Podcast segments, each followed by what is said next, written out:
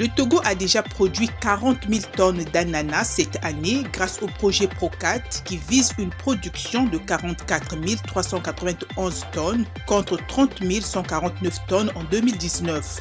Ce projet a permis d'accompagner les acteurs du monde rural, les micro, petites et moyennes entreprises intervenant dans la filière ananas grâce au financement de l'Union européenne et au soutien de l'Allemagne, souligne Togo First. Le Fonds monétaire international et le Soudan du Sud sont parvenus à un accord pour le déblocage d'environ 112,7 millions de dollars des fonds d'urgence. Ce financement aidera Djouba à faire face à l'insécurité alimentaire, à soutenir ses dépenses sociales et à augmenter ses réserves internationales, a déclaré le FMI ce mardi. Terminons par la croissance économique mondiale qui va chuter à 2,2% en 2023 sous l'effet de l'inflation, prédit l'Organisation de coopération et de développement économique. L'OCDE préconise une poursuite de la hausse des taux d'intérêt et des aides gouvernementales plus ciblées pour en venir à bout.